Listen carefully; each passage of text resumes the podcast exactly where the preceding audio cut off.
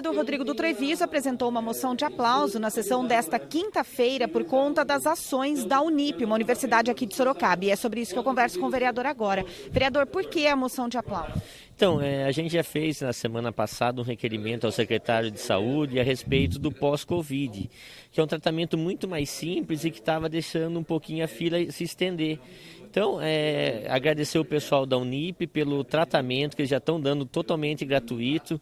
Até eu queria deixar o telefone aqui, que é o 3412 1028. É o telefone para vocês ligar, entrar em contato. Lógico, vai ser tudo feito através de, de, de uma indicação do médico, de um tratamento, né? E então a gente está agradecendo ele por mais uma um ato de serviço público totalmente gratuito. Para quem está em casa conseguir entender, então, esse atendimento é para as pessoas que tiveram Covid e que, infelizmente, ficaram com sequelas por conta da doença, é isso? Sim, é isso mesmo. É, as sequelas, o mais que atinge é coração, pulmão, sistema nervoso.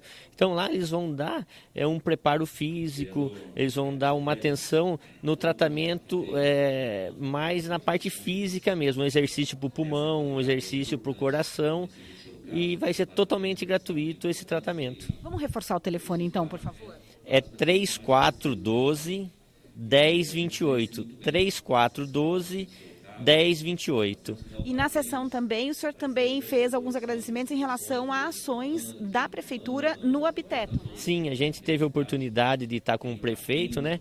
E aí a gente escolheu o bairro Habiteto por estar muito é, buraco na rua, está muito defasado a parte de manutenção deles. E, e agradecer o secretário Darwin também, que está dando uma atenção muito grande para a gente. É, quando eu falo, é para agradecer, vamos agradecer, porque está acontecendo.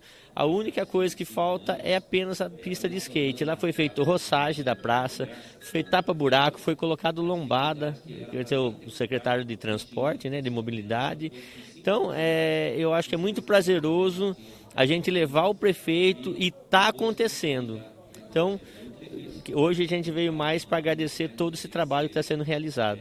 Obrigada pela entrevista, vereador. Karina Rocco para o Câmara Informa.